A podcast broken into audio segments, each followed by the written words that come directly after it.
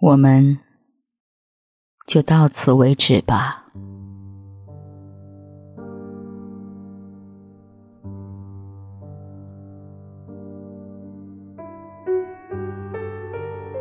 分手后的第九个月，我在微博给你发了一条私信。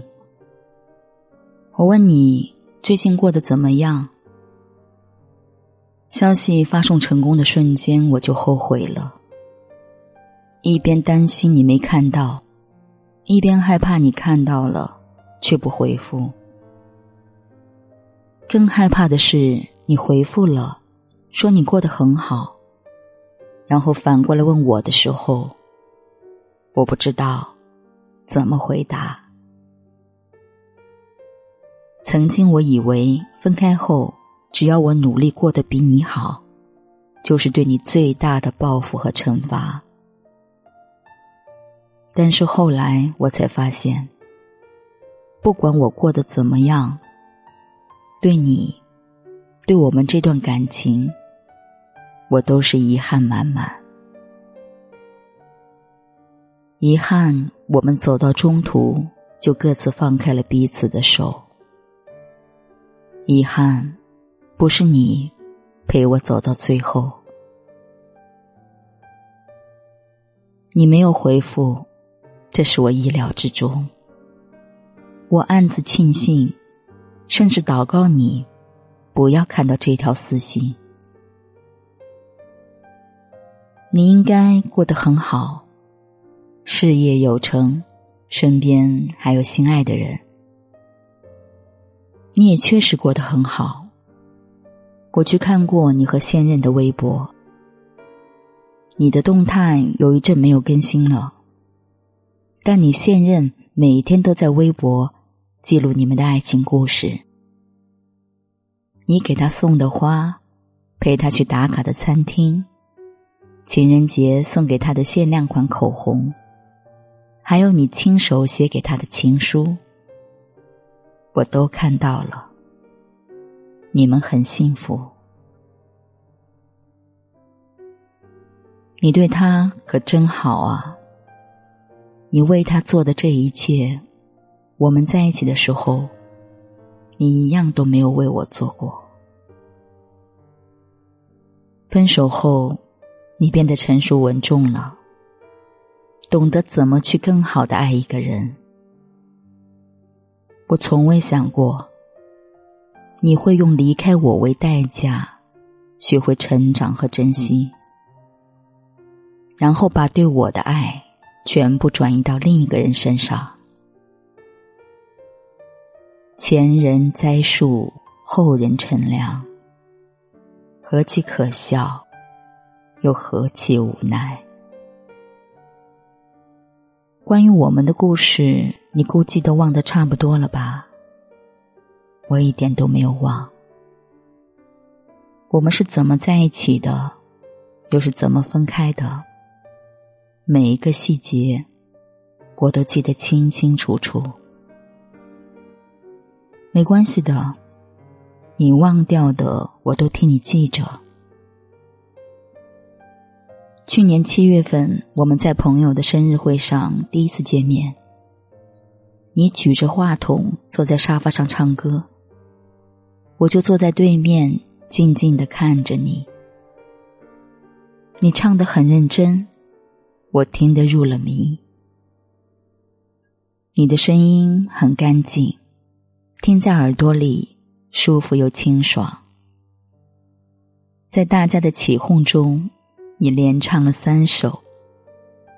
唱完放下话筒，你忽然一眼看向我，眼神里。还带着笑意。聚会结束时，我们加了微信。你开始时不时的问候我，跟我说一些生活中的事，分享你的日常碎片。分享欲的产生是感情开始的征兆，我们也不例外。在微信上聊了一个月。你约我出去吃饭，然后跟我告白，我毫不犹豫就答应了。说出来不怕你笑话。从在 KTV 看见你的那天起，我就在等这一天。刚在一起的那段时间，我们真的过得很幸福。每天你都会在微信上陪我聊天，聊到半夜还舍不得放下手机。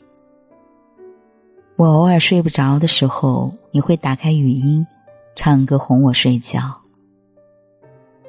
记得有天夜里两点多，我被噩梦惊醒。醒来后给你发了条消息，你秒回我，问我是不是做了噩梦。我说是，你的电话就打进来了，然后就一直陪着我，直到我睡着。还有一件事我印象很深。你在手机的备忘录里藏着的也全都是爱意，写下了我们第一次见面的日期，还有我的生日和我来列甲的时间。你很少跟我说甜言蜜语，但总会告诉我，遇见我是你目前人生中最幸运的一件事。你也总喜欢设想我们的未来。跟我说，将来要陪我去北方看雪，还要带我回家去见你的家人。我以为我们会有来日方长，会陪伴彼此到天长地久。可惜，我错了。尚且没有明天的感情，又怎么可能有来日方长呢？不知道从什么时候开始的，我们之间越来越客气。